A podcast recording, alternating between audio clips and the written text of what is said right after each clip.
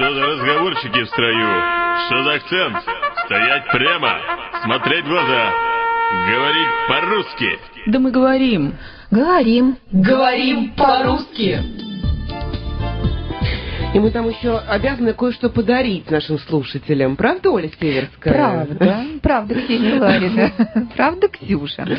Значит, мы подарим, но это надо заработать все-таки, да? Подарки у нас так даром не дают. А, книжечки, которые вы могли читать виртуально в нашем эфире всю неделю, могут стать вашими. Это «Игра в прятки» британской писательницы Клэр Сэмбрук. Этот роман о подростке выпустила московское издательство «Фантом Пресс». А Джоан Харрис, автор знаменитого романа «Шоколад», по которому был поставлен не менее знаменитый фильм, а, предстала с новым произведением перед читающей публикой «Блаженные шуты». Этот роман вышел в издательстве Ольги Морозовой. А, Сказка «Антиутопия» э, британской писательницы Джулии Бертанье «Водный мир» вышла в издательстве «Эгмонт Россия». Она тоже сегодня в розыгрыше. «Счастливые и несчастливые годы» называется так роман Флёр Еге, швейцарской писательницы, которая пишет по-итальянски. Он вышел в издательстве «Текст». О книгах этой писательницы с воодушевлением отзывался, например, Иосиф Бродский и некоторые другие знаменитые люди. И это история любви, а это всегда интересно. «Наши братья меньшие» Бернгарда Гржимика, книга издательства «Дрофа плюс». И э, «Ра Тура Хейердала» — это книга э, московского издательства «Армада Пресс». Вот так выглядят наши Отлично. призы. А, И начнем мы, пожалуй, с игры «Цитатник Мао». Если ты, конечно, не Да, против, конечно. назовем телефон, по которому можно дозвониться Пожалуйста, в эфир. 783-90-25, 783-90-26. Можно принять. А, кстати, и не забудьте, что а, плюс 7-985-970-45-45. СМСки отправляйте с вашими вопросами к программе «Говорим по-русски». На что-то можно сразу ответить, а, про что-то можно поспорить, а на что-то отдать на дом Северской. Алло, здравствуйте. Здравствуйте. Как зовут вас? Павел, Москва. Павел Москва, вам вопрос. Павел, кто автор этих строк? Мир — лестница, по ступеням которой шел человек. Мы осязаем то, что он оставил на своей дороге.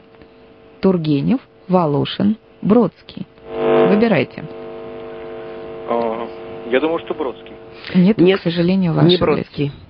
Алло, здравствуйте. Аль- Алло. Алло. Да, пожалуйста. А все варианты. А, можно. Тургенев, Волошин, Бродский. Волошин. Волошин, Волошин, вы угадали. верно. Как вас зовут? Ирина. Откуда Ирина звонит? Город Дзержинский, Московская область. Московская область. Ирина, оставляй свой телефон, трубочку не клади. Это, по-моему, мой клиент утренний. Ну, возможно. Молодой, молодой человек. Хорошая интуиция у Молодец, клиента. молодец. Да, молодец, потому что Мгм. стихотворение нетипичное для Волошина.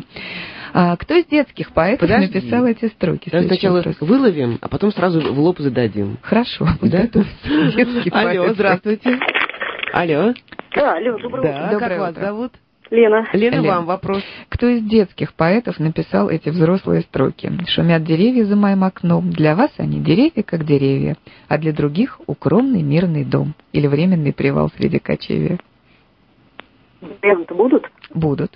Самуил Маршак, Агния Барто, Сергей Михалков. На Михалков. Нет. Нет, к сожалению, нет. Алло, здравствуйте. Алло. Здравствуйте. Да, пожалуйста. Здравствуйте. Ну, мне кажется, что это Маршак. И вам правильно кажется. Как зовут вас? Татьяна. Татьяна, вы откуда звоните? Из Самары. Из Самары. Молодец, Татьяна, Татьяна, оставляйте, Самары. оставляйте Ну, телефончик. вылавливай. Вылавливаю. Продолжаем древесную тему. Алло, здравствуйте. Здравствуйте. Как зовут вас? Э, Зовут меня Кирилл. Кирилл, вам вопрос. Кто из русских поэтов говорил, «Листья, братья мои, внушите мне полную веру, в силы и зрение благое мое и мое осязание.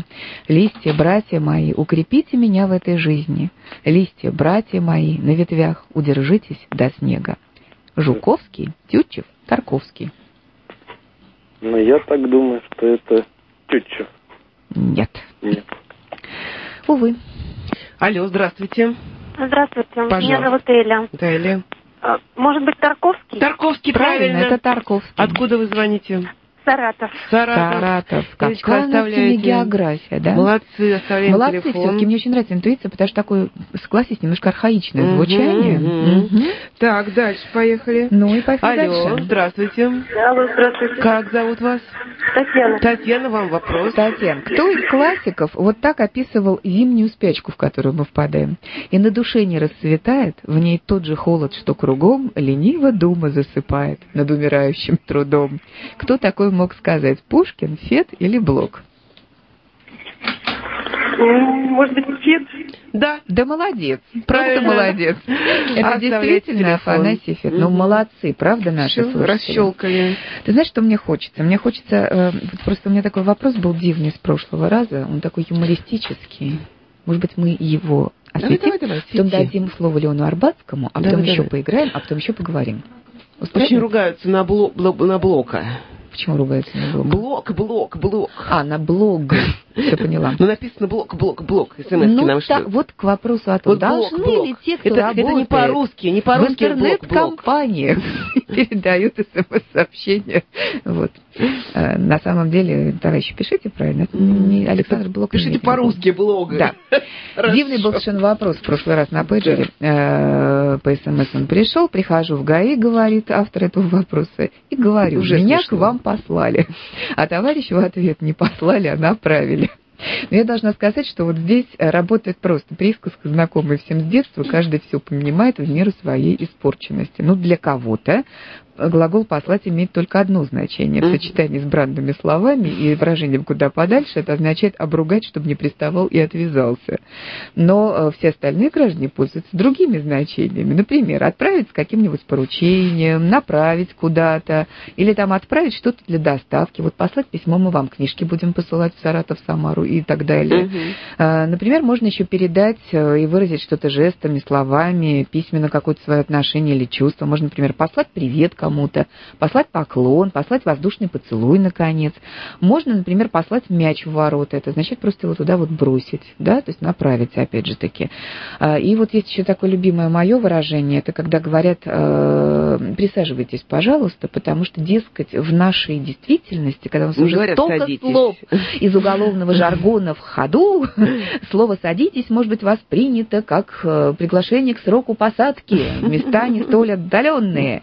Но мне кажется, что все-таки давайте не будем делать вид, Давайте что мы живем неизвестно где, да, потому что да. присаживайтесь, мне, например, почему не нравится, потому что мне как бы сразу говорят, вот вы садитесь так, вот так неудобно, да, на краешек стула куда-нибудь так вот незаметненько и ненадолго, главное, потому что долго мне вами заниматься нет. В общем, короче говоря, для меня присаживайтесь, это крепкое словечко. Давай дадим слово Леону Арбатскому. Вот он у нас есть. Вот это, да, на вот эту- на эту это, вот это, вот эта кнопочка. Смотри. Раз, Спасибо. два, три. Елочка, гори. Мели Емеля, твоя неделя. Этим ироническим поощрением принято обижать болтунов, трепачей и врунов. Сразу возникает два вопроса. Во-первых, почему именно мели, а не, например, сей, жни, молоти? Ну, например, молоти, Алеха, твоя эпоха. И второй вопрос. Кто такой Емеля? И почему именно ему предлагают молоть целую неделю? Что касается первого вопроса, то тут все более-менее ясно. Сразу вспоминаются выражения «молоть языком», «молоть вздор», «чепуху молоть», «что ты мелешь» и так далее. За глаголом «молоть» давно, столетия назад, закрепился переносный смысл «болтать», «нести околесицу», «врать». Дело в том, что в стародавние времена водяная или ветряная мельница были единственными техническими устройствами в деревне. Крестьянам механизм их действия не был до конца понятен. Считалось, что мельнику помогают черти, которые живут на мельнице или в пруду в омуте, если мельница водяная, а сам мельник считался колдуном. Мельничные жернова крутились вроде бы сами собой, как язык во рту болтуна, и слова текут изо рта болтуна непрерывным ручьем, как мука из мельничного желоба. Отсюда аналогия. Чтобы ответить на второй вопрос, почему именно Емеля, придется обратиться к народному календарю. День 21 января называется «Емельяны перезимники на крути буран». Самый разгар зимы. Морозы, сильные ветра. В эту пору деревенский люд сидел по избам. И поскольку телевизор еще не изобрели, то для развлечения рассказывали всякие истории да сказки. И рассказчик Емеля в это время был незаменим. В другую пору на него не обращают внимания. Болтун, трепач, пустяковый мужик, нечего его слушать.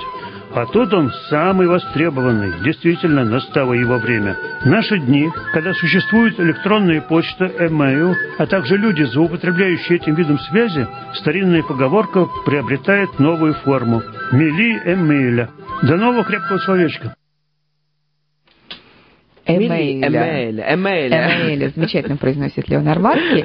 Еще одно такое крепкое, строгое словечко. А, строг, строгий и строгать, спросил меня. Я даже назову автора вопроса, такого пытливого. Это Степан. Неужели есть какой-то... Есть ли какое-то сходство? Я понимаю, почему заклинило Степана на этом, потому что вот когда кто-то кому-то выговор делает, говорят, что снимают стружку, да? Вот поэтому у него строгать так как бы в одной Да. чеке. И неужели лежит. ты нашла там какую-то общую жизнь? Нет, ну они, конечно, похожи по звучанию, но это и все, потому что, например, глагол «строгать» пишет Макс Факсмер, э, Факсмер, подсознание сработало. Так. Это от старославянского «строгати», Так. «скрести», «выравнивать».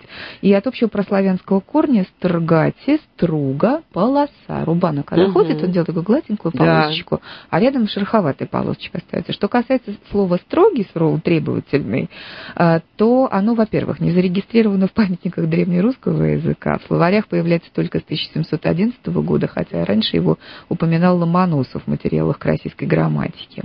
Это, скорее всего, от общеславянского «строг», а это, вероятно, от индоевропейского «стерг», «стрег». Есть, например, такое литовское диалектное слово «стректи», цепенеть. В средневерхненемецком есть страк, строгий.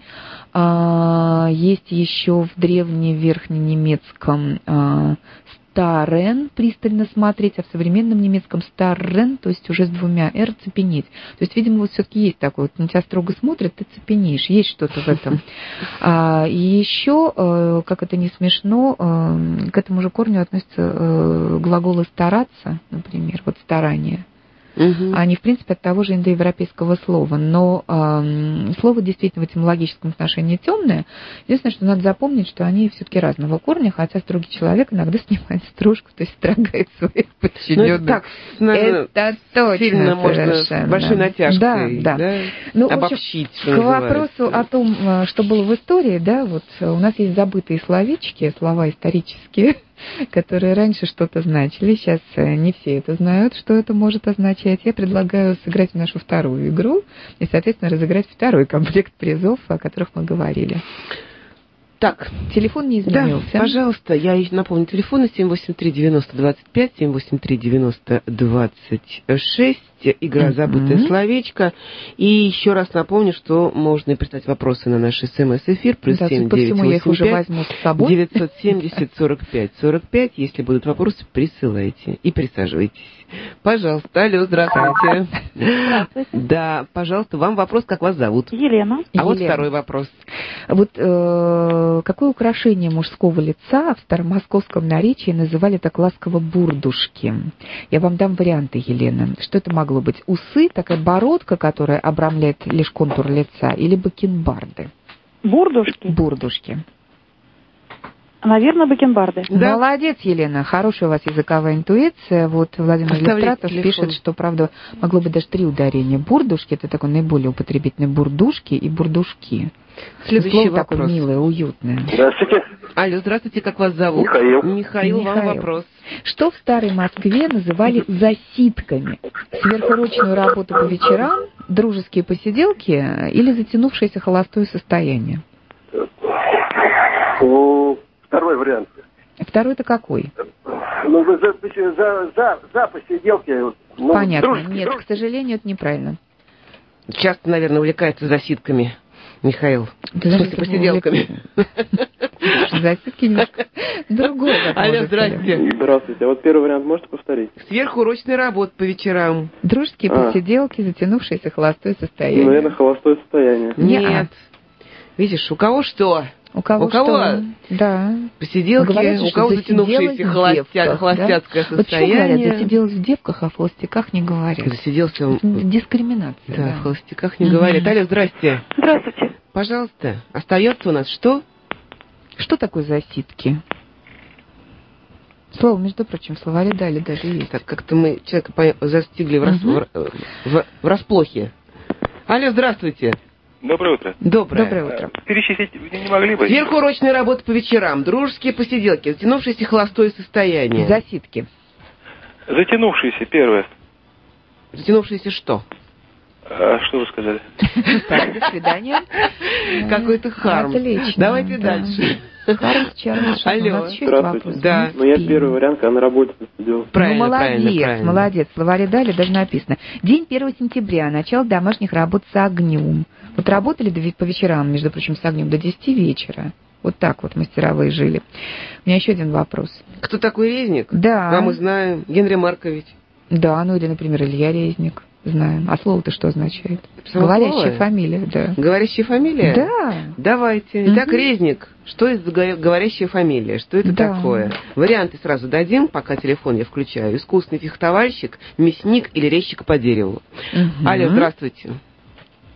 Алло. Алло. Алло, здравствуйте.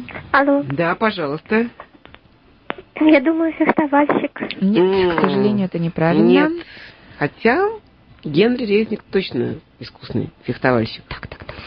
Если говорить о том мастерском владении словом. Алло, здравствуйте. Добрый день, Добрый. Сергей. Да, Сергей.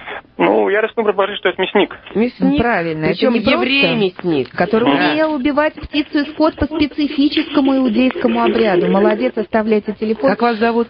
Сергей. Сергей. Сергей. Ксюш, успеем, не успеем? Нет, Второй уже вопрос. не надо, Не ну успеем. зачем? не будем мельчить, Да. оставим этот вопрос на следующий раз и некоторые другие. Скажем, что на счет, если это предлог на счет, мы говорили на счет отпуска, пишется Положить. вместе. Или положить А на положить на счет, быть на каком-то хорошем или плохом счету, или заблуждаться на чей-то счет, это уже словосочетание и пишется в два слова.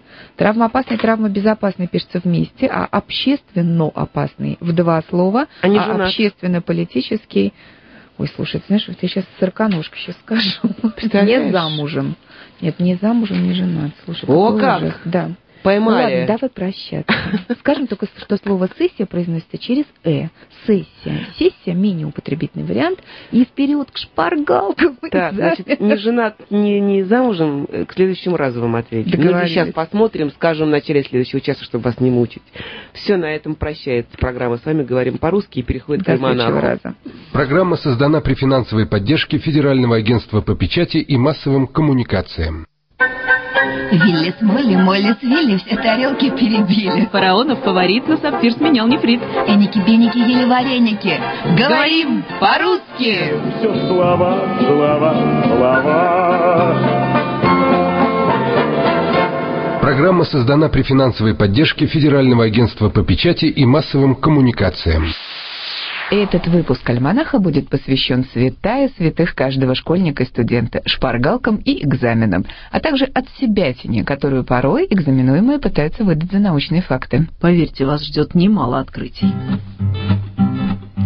Моя дочь, сдававшая в школе экзамены по отдельным предметам, столкнулась недавно с проблемой всеобъемлющего вступительного теста. Я помогала ей искать соответствующие справочники. Ты представляешь мое удивление, когда я в книжном магазине обнаружила шпаргалки? Да, знаю, это такие маленькие книжечки карманного формата. Ну до чего ж дошел прогресс, подумала я. В словарях четко написано «шпаргалка» — бумажка с записями, которыми учащиеся тайно пользуются во время проверки их знаний, или в переносном значении подсказка в письменной форме. А тут уже не просто письменная форма, а печатная. Ну а что тебя не устраивает? Удобно же. И, кстати, можно использовать вместо учебника тоже. Ну или как справочник. Ну да это же противоречит природе шпаргалки. Опять какая-то языковая история. Конечно, и началась она в 17 веке, когда мы позаимствовали у поляков слово «шпаргалы».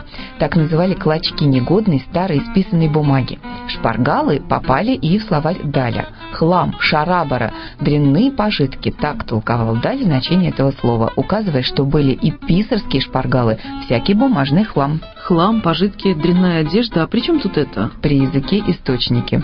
У греков слово «спарганон» позаимствовали латиняне. Позднелатинское «спарганум» – лохмотье постепенно стало означать нечто разорванное в клочья вообще.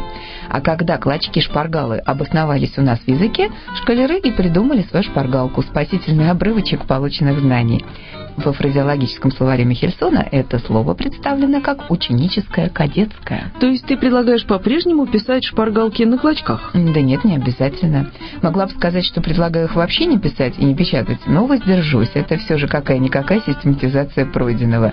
В принципе, коротко записать все, что знаешь, полезно. Вот пользоваться шпорой на экзамене не стоит. А, кстати, откуда это сленговое сокращение шпора? Ну, могу предположить, что шпоры позволяют все же как-то управлять скачкой от вопроса к вопросу и оставаться на коне. Ну, это, прости, от себя, это какая-то псевдонаучная. Тоже хорошее слово. О нем позже. А сейчас займемся экзаменами.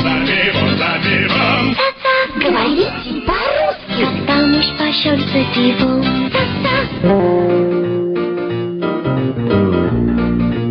Как правильно? Вчера нечаянно подслушала разговор двух соседок. Одна жаловалась другой на сына, который не сдал экзамена в сессию и теперь стипендии не получит. А та кивала сочувственно. У нее дочка мало занималась и тоже экзамен не сдала. И что за дети теперь? Никакой ответственности. Интересно, что они разные формы слова «экзамен» употребили. И кто из них был прав? То есть, что лучше с грамматической точки зрения не сдать экзамен или не сдать экзамена? А, точно. Тут правила-то какие-нибудь есть. Подозреваю, что о них можно прочесть в словаре трудностей русского языка Розенталя. Именно. Так вот, если в предложении есть усиление отрицания еще каким-то отрицательным словом, выбирается родительный падеж. Например, в группе моей дочери никто не сдал в эту сессию экзамена по математике. Преподаватель заболел, и экзамен перенесли. Но дочь за подругу беспокоится. Та не сдала ни одного экзамена, предметов не знала. В последнем примере усиления отрицания нет. Зато есть глагол «знания». Он, как и другие глаголы, мысли, восприятие и желания, тоже требует постановки существительного в родительном падеже. И еще одно правило есть. Если существительное отвлеченное, родительный для него обязателен. Например, не выучил ничего, не жди от преподавателя снисхождения. А с винительным у нас что? Если есть указание на что-то конкретное, нужно выбрать именно эту падежную форму. Не выучил один единственный вопрос, а он-то на экзамене попался. Вот и не получил пятерку. Обидно, да? Но не так, как тому, кто вообще не сдал этот экзамен. И еще одно правило. При двойном отрицании, которое превращается в утверждение, тоже выбирают винительный падеж. Если ты ходил на лекции, читал учебник и рекомендованную литературу, ты экзамен просто не можешь не сдать. Если, конечно, будешь придерживаться научных фактов, а не нести от себя тяну.